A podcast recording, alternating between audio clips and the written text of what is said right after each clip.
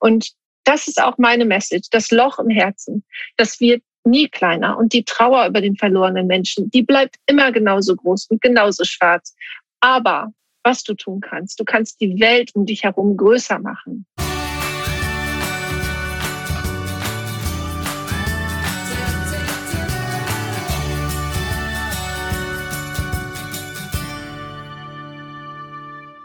Wir begrüßen dich zu unserem Podcast Portalwissen Botschaften für Geist und Seele. Wir sind Nora und Isabella und gemeinsam sprechen wir über unsere Seelenwahrheit. Mit diesem Podcast möchten wir dir Impulse schenken, die dir auf deiner Reise zu deinem einzigartigen Selbst zu mehr Klarheit verhelfen. Wir danken dir fürs Reinhören und wünschen dir viel Spaß mit der neuen Folge. Wir haben uns wieder zu dritt zusammengefunden und darüber freue ich mich sehr. Die liebe Elke ist wieder mit dabei. Und ja, mir brennt da auch ein Thema noch auf der Seele. Das hat es das letzte Mal auch schon angesprochen. Und das ist auch äh, eine prägnante Sache, die ich mir auch aus, diesen, aus dieser Folge auch mitgenommen habe.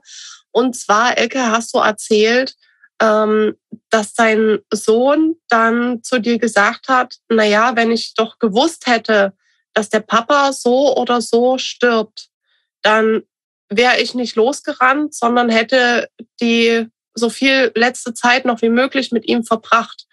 Und da kommen wir eben auch auf das Thema Schuldgefühle. Und da kommt ja irgendwo in dem Kind, signalisiert er ja, ja, okay, er macht sich jetzt Vorwürfe, dass er halt die Zeit nicht genutzt hat, die ihm geblieben ist. Also das hat mich so ein bisschen noch mitgenommen und da bin ich jetzt ganz gespannt, was du da jetzt auch zu dem Thema noch uns mitgeben möchtest. Hm. Also ich glaube, ähm, erstmal hatte Isabella da noch eine echt relevante Geschichte. Ne? Magst du die, die teilen, Isabella, was du uns gerade noch erzählt hast? Ja, das ähm, mache ich ganz gerne. Und zwar bin ich als ähm, oder ja mit unserer Familie damals aufgewachsen. Ich habe auch früh quasi meinen Vater verloren und ähm, wir hatten auch einen ähm, Opa bei uns noch mit zu Hause zur Pflege und als mein Vater dann entsprechend gestorben war, ähm, hat meine Mutter ja das ja, die Entscheidung treffen müssen, einfach weil sie es nicht mehr geschafft hat, alleine mit zwei Kindern und noch einem pflegebedürftigen Vater, ähm, ja, das alles zu Hause zu wuppen und hat entsprechend ja dann halt eben den Opa damals in ein Heim geben müssen, um halt eben dort die beste Pflege für ihn zu haben. Und äh, dann war es natürlich so gewesen, dass äh, die Sonntage dann immer die Tage waren, an denen meine Mutter natürlich ihren Vater besuchen wollen würde. Und wir als Kinder das natürlich total langweilig fanden, dorthin fahren zu müssen und unsere ähm, Freizeit, die ja sonntags halt eben auch immer, ja, wir natürlich gerne mit unserer Mutter irgendwo auf einem, auf einem Rummelplatz oder auf einem Spielplatz oder sonst wo verbracht hätten, halt eben dann dort in diesem langweiligen Altenheim zu verbringen. Heute sage ich aber, und das ist halt eben dann auch wieder die, die Sache mit so einem kleinen Schuldgefühl, was, was mich auch belastet, dass ich sehr, sehr traurig bin aus der heutigen Perspektive und mir Vorwürfe mache, dass ich die Zeit, die ich dort damals hatte als Kind, nicht mehr habe als eben genossen, ne? weil mir halt Spielen und meine Freizeit und das Schöne im Leben einfach wichtiger war, als die Zeit mit einem geliebten Menschen zu verbringen.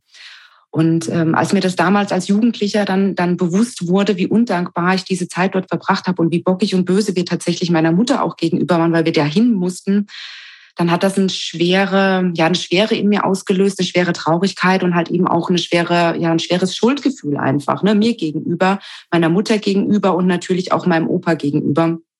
Das, das mich bis heute eigentlich auch prägt, wo, wo, wo ich schwer loslassen kann davon. Natürlich weiß ich, dass damals die Sichtweise als Kind eine ganz andere war und ich mir dafür verzeihen muss und natürlich auch versuche, mir immer mehr ins Bewusstsein zu holen, dass es halt eben ein, ein kindlicher Gedanke war, meine Freude, mein Spielen, mein Spaß über, über halt eben das meiner Mutter zu stellen oder über die Zeit des, ähm, ja, des, über die Zeit einfach mit lieben Menschen zu verbringen.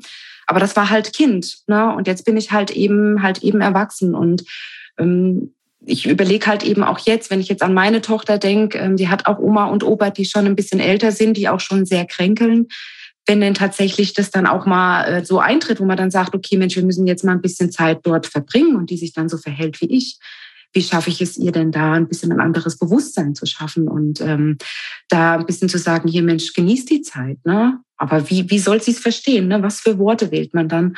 Und ähm, ja, von dem her bin ich jetzt auch ganz gespannt, was die Elke da mir noch mit an die Hand geben kann. Einfach klar, um für mich nochmal zu reflektieren, ne? zu sagen, ja, es war jetzt nicht es war nicht, es ist nicht schlimm, ne, dass es so war. Es ist äh, zu akzeptieren, dass die Sichtweise damals so war. Heute habe ich eine andere Sichtweise und aber trotzdem zu gucken, okay, was kann ich denn jetzt für, für, die, ja, für die Zukunft einfach besser machen, auch im Hinblick auf ähm, das, was vielleicht auf meine Tochter noch zukommt. Also ich, ich glaube, es ist halt ganz wichtig, dass wir, also wir als Erwachsene uns, uns bewusst machen, unsere Mortalität bewusst machen, dass, dass wir alle sterben müssen. Und ich weiß, das ist nicht so schön, sich damit auseinanderzusetzen. Aber ich weiß auch, als ich dann meine Brustkrebsdiagnose bekommen habe und ich musste mich damit auseinandersetzen, seitdem lebe ich viel besser und ich lebe viel authentischer. Und ähm, dass wir uns auch Zeit nehmen, denn es ist so einfach, ähm, wie du auch schon gerade sagtest, als Kind ist es nochmal anders, weil als Kind möchte man natürlich spielen und Spaß haben und Freude haben. Und da sage ich gleich auch nochmal was zu. Aber dass wir uns als Erwachsene Zeit nehmen, füreinander, für die Menschen, die wir lieben und dann aber vielleicht im gleichen Atemzug auch mal Nein sagen zu den Sachen, die uns vielleicht nicht so gut tun, die wir dann benutzen könnten, um andere Sachen zu machen. Ne? Und ähm, ja, also Alex hat sich damals natürlich schuldig gefühlt. Also nicht, er, er konnte ja nicht mehr Zeit mit Papa verbringen, außer diese 17 Minuten, die der Krankenwagen gebraucht hat. Ähm, aber das ist ja halt irgendwie auf einem ganz anderen Level. Aber dabei fällt mir auch noch ein, ähm, mein Opa lag damals auch im Sterben mit, mit Lungenkrebs und ich war schon 13. Und ähm, wir sind auch ins Krankenhaus, aber ich war irgendwie total unvorbereitet und habe mich so erschrocken ähm, weil der auch schon gar nicht mehr so aussah, so wirklich wie er. Und ähm, der war auch halbseitig gelähmt, weil er auch noch einen Gehirntumor hatte. Und ich bin vor Angst einfach weggerannt und habe mich ähm, im Klo eingeschlossen im Krankenhaus, weil ich, ich hatte, ich konnte nicht. Ich konnte nicht und das ist meine allerletzte Erinnerung an ihn. Und da fühle ich mich auch heute noch schuldig, dass ich es nicht geschafft habe, mich von ihm zu verabschieden. Und auch das muss ich gehen lassen. Ne? Und was ich, was mir bei Alex total aufgefallen ist und auch bei mir, also ich bin jetzt wieder glücklich verheiratet, habe einen neuen Mann kennengelernt, wir haben zusammen sieben Kinder, also keine gemeinsamen. Aber auch da Schuldgefühle zu haben, darf ich mich überhaupt wieder verlieben, darf ich überhaupt wieder glücklich sein? Und ähm, auch da hatte Alex Probleme und ich habe das gar nicht so richtig gemerkt damals. Es war John, also mein zweiter Mann, wir waren, glaube ich, noch nicht mal verheiratet da. Da hat er gesagt, ich glaube, Alex hat irgendwie ein Problem mit mir. Und ich so, hä, glaube ich nicht. Und dann bin ich aber zu ihm hin und der muss auch irgendwie neun gewesen sein. Und habe dann halt so gesagt, so, ja, sag mal, hast du ein Problem mit, mit Papa? Weil die nennen, also meine Kinder nennen ihn auch tatsächlich Papa. Und er so, nö, habe ich nicht. Aber irgendwas kam mir halt irgendwie komisch vor. Und dann habe ich mir ein Stück Papier genommen und habe da so ein Herz drauf gemalt. Und dann habe ich ihm eine Kiste Wachsmalkreide dahingestellt und habe gesagt, so, jetzt nimm dir mal eine Wachsmalkreide daraus und mal in diesem Herz oder in dieses Herz rein, wie viel von deinem Herz Trauer ist, dass Papa gestorben ist. Und dann hatte sich natürlich, sage ich jetzt mal, so eine schwarze Wachsmalkreide genommen und hat zwei Drittel von diesem Herz schwarz ausgemalt. Und dann habe ich gesagt, okay. Ich sage, das ist eine Menge schwarz. Und dann sagt mein Kind, ja, das ist auch eine Menge traurig. Verstehe ich.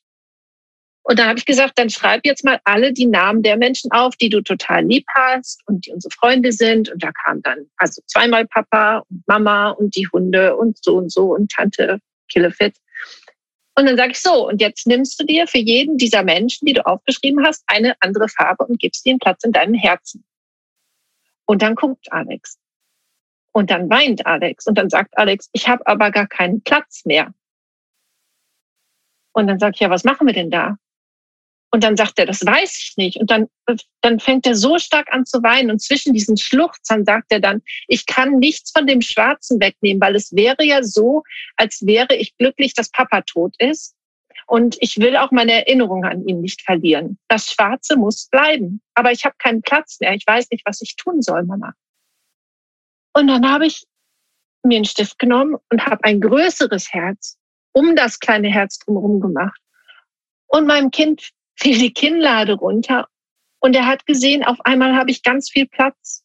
Ich habe ganz viel Platz für all die Menschen, die ich lieb habe.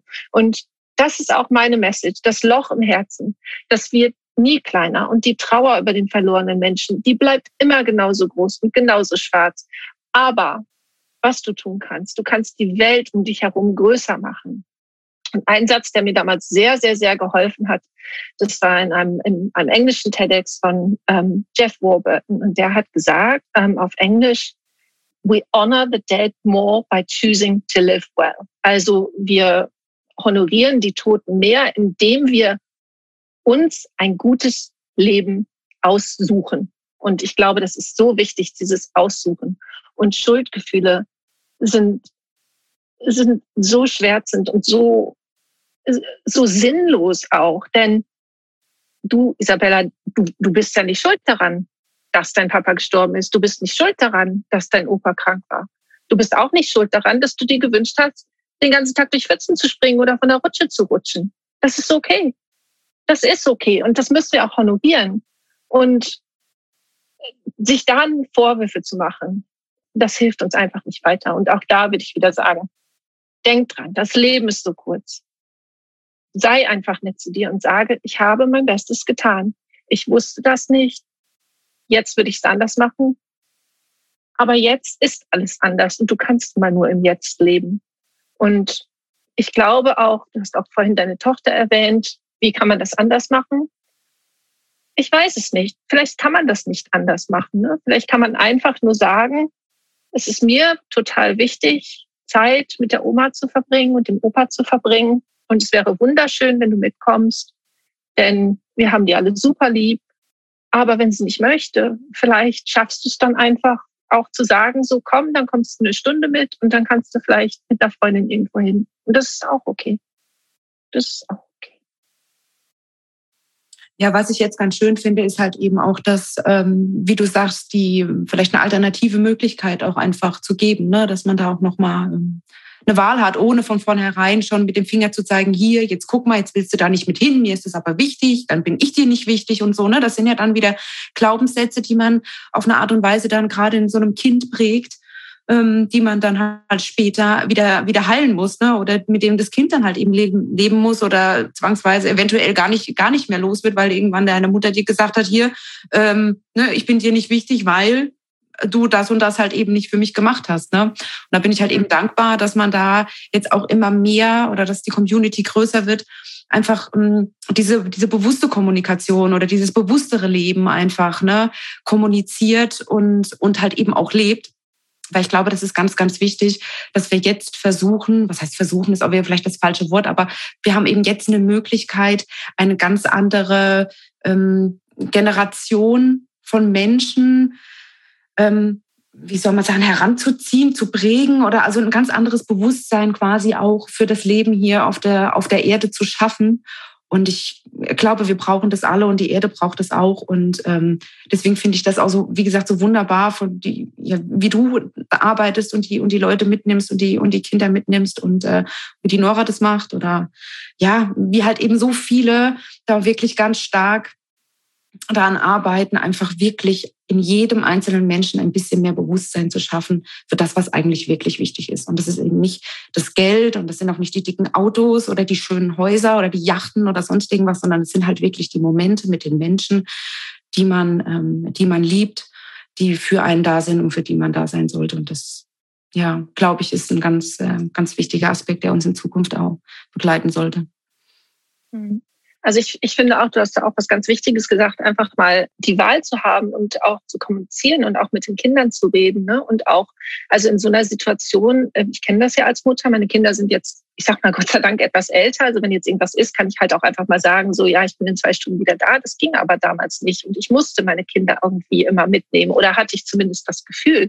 Und wenn man in so einer Verzweiflungssituation ist, klar sagt man dann so, ach komm, jetzt mach doch mal und ich muss doch jetzt nicht, weil man selber fühlt ja, ähm, diese Not und diese Verzweiflung und diese Eile, dass man mit diesen Menschen ähm, zusammen sein möchte und, und, oder muss, auch wenn man sich um die kümmern muss. Und dass man aber vielleicht auch mal anhält und sagt, Moment mal, muss mein Kind denn wirklich mit oder gibt es eine Alternative?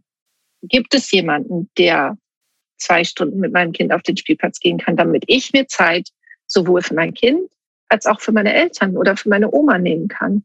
Und Also hier in, also ich, ich wohne in Schottland, also in Großbritannien ist es tatsächlich so, dass Kinder auch auf Beerdigungen ganz oft einfach nicht mitgenommen werden.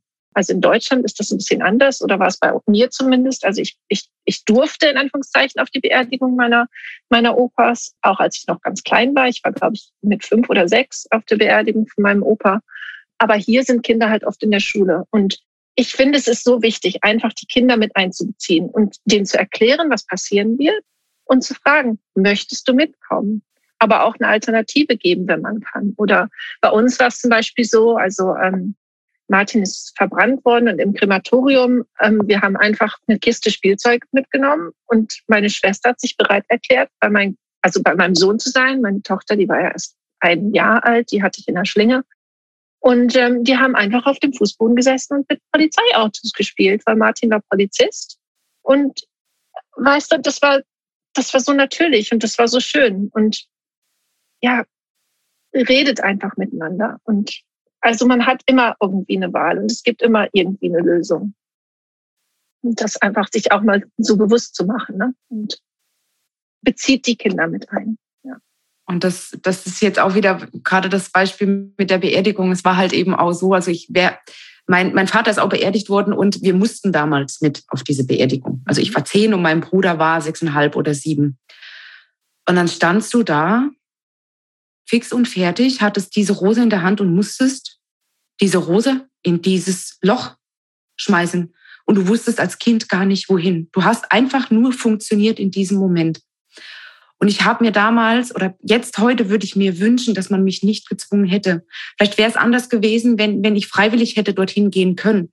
Klar hätte ich mir vielleicht dann am Ende gedacht, okay, warum hast du dich als Kind anders entschieden? Aber ich kann bis heute, und das tut mir leid für jeden Menschen, der mir auch wichtig ist, aber es hat mich so, wenn ich, wenn ich, wenn ich, also wenn, wenn jemand gestorben ist und ich kann auf diese Beerdigung nicht hingehen, dann hat es nichts mit dieser anderen Person zu tun. Es hat einfach damit zu tun, dass ich diesen Schmerz, den ich damals schon nicht überwunden habe, ich einfach nicht ähm, nach wie vor nicht überwinden kann, weil weil das sitzt so tief, dass ich, dass ich heute sagen muss, auch wirklich, ähm, wir hatten dann so, so ein Ersatzoper mehr oder weniger auch, der war gestorben und ich, ich konnte nicht auf diese Beerdigung. Es hat mir so leid getan. Ich habe zu Hause die bittersten Tränen geweint, weil ich nicht an diesem Ort sein konnte, wo die Beisetzung stattgefunden hat. Aber es ist für mich immer wieder, wenn sowas ist oder wenn ich nur daran denke, haut mich das so wieder zurück, wo man sagt, okay, ähm, wenn ich vielleicht damals nicht gezwungen worden wäre, sondern ich hätte mich damals bewusst dafür entschieden, wäre es vielleicht heute auch noch mal noch mal anders. Und deswegen finde ich das so schön zu sagen, okay, redet und ähm, gebt Möglichkeiten auch schon Kindern vor. Ja, ja, und ich, das ist total wichtig und das, also das sage ich auch in meinen Büchern. Ich sage ja nicht, ihr müsst das so machen, wie wir das gemacht haben. Ich sage nur, so haben wir es gemacht und für uns war das gut.